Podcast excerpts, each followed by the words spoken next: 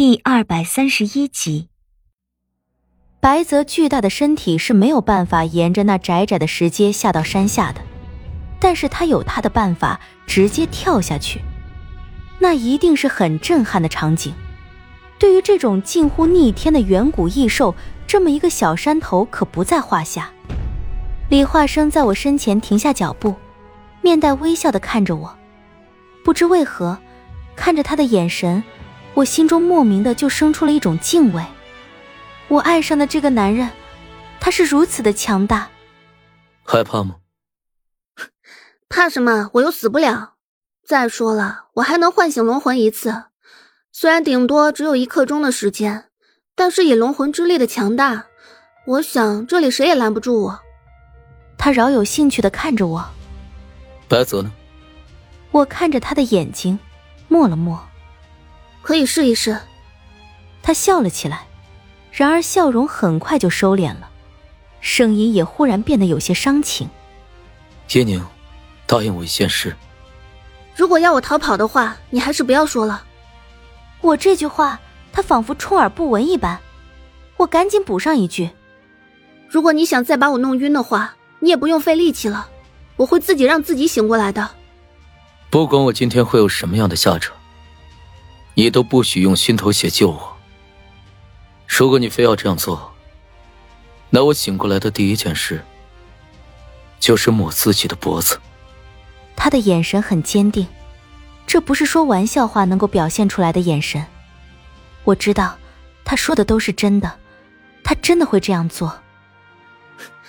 那好啊，那我一定会寸步不离的跟着你，不会让你出一丝一毫的意外。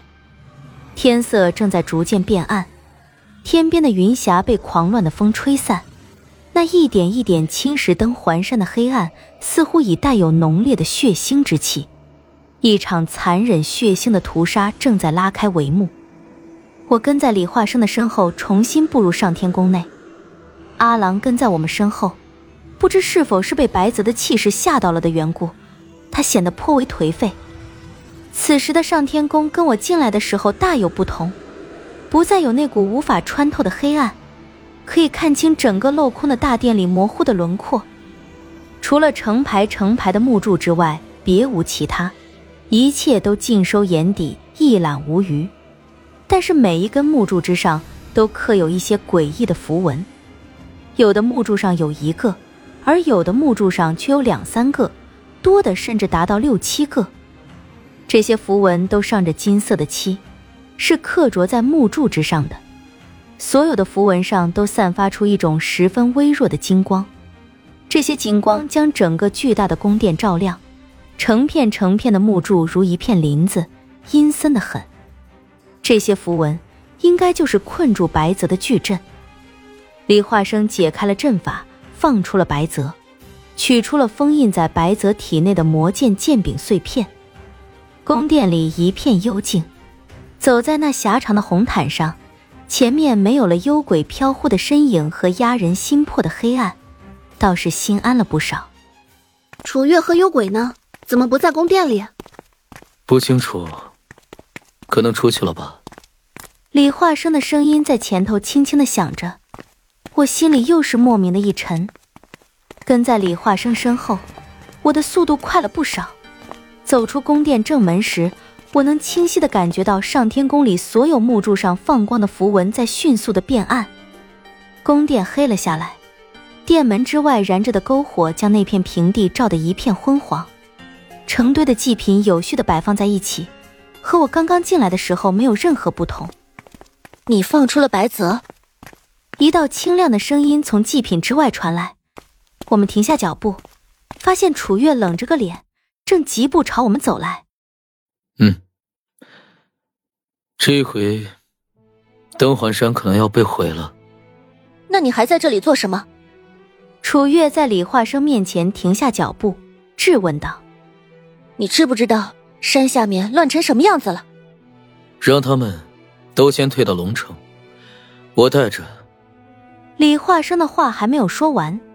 忽然之间，从楚月的身后出现一道黑光，带着厉风直直扑过来。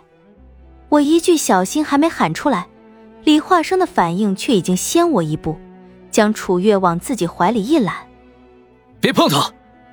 只听到一声尖刀入骨的扑哧声，随后就是一道我永远也忘不了的声音从李化生的怀里传出来：“ 你真是不小心呢，怎么能往我的刀口上撞呢？”李化生怀里抱着的那个楚月，手里握着一把短刀，那把短刀此刻正深深的刺进李化生的胸口之中，一股巨力将怀里的那个人震开。李化生手中的清明无力的掉在地上，捂着自己的胸口，踉踉跄跄的退后好几步。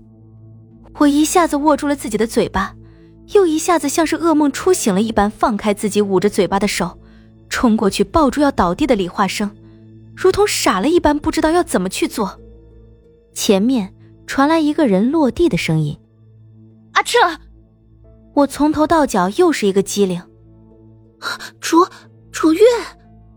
篝火强烈的火光之中，一个纤细的人影颤颤巍巍的走过来，一手捂着自己的胸口，一手提着一根黑色的长鞭。两两个楚月，刺中李化生的楚月看着走过来的那个楚月，声音冰冷，带着几分嘲笑：“你倒是来得很快，早知道你这么抗打，我就多用几分力气了。”你到底是谁？提着长鞭的楚月厉声问道。刺中李化生的楚月尖笑一声，脸上的容貌飞速的变化着。我是谁并不重要，重要的是我已经完成了我的使命了。我低眉看着被我抱在怀里的李化生，刺进胸口的短刀格外的刺目，又转头去看那个楚月，他脸上的容貌已经停止了变化。那。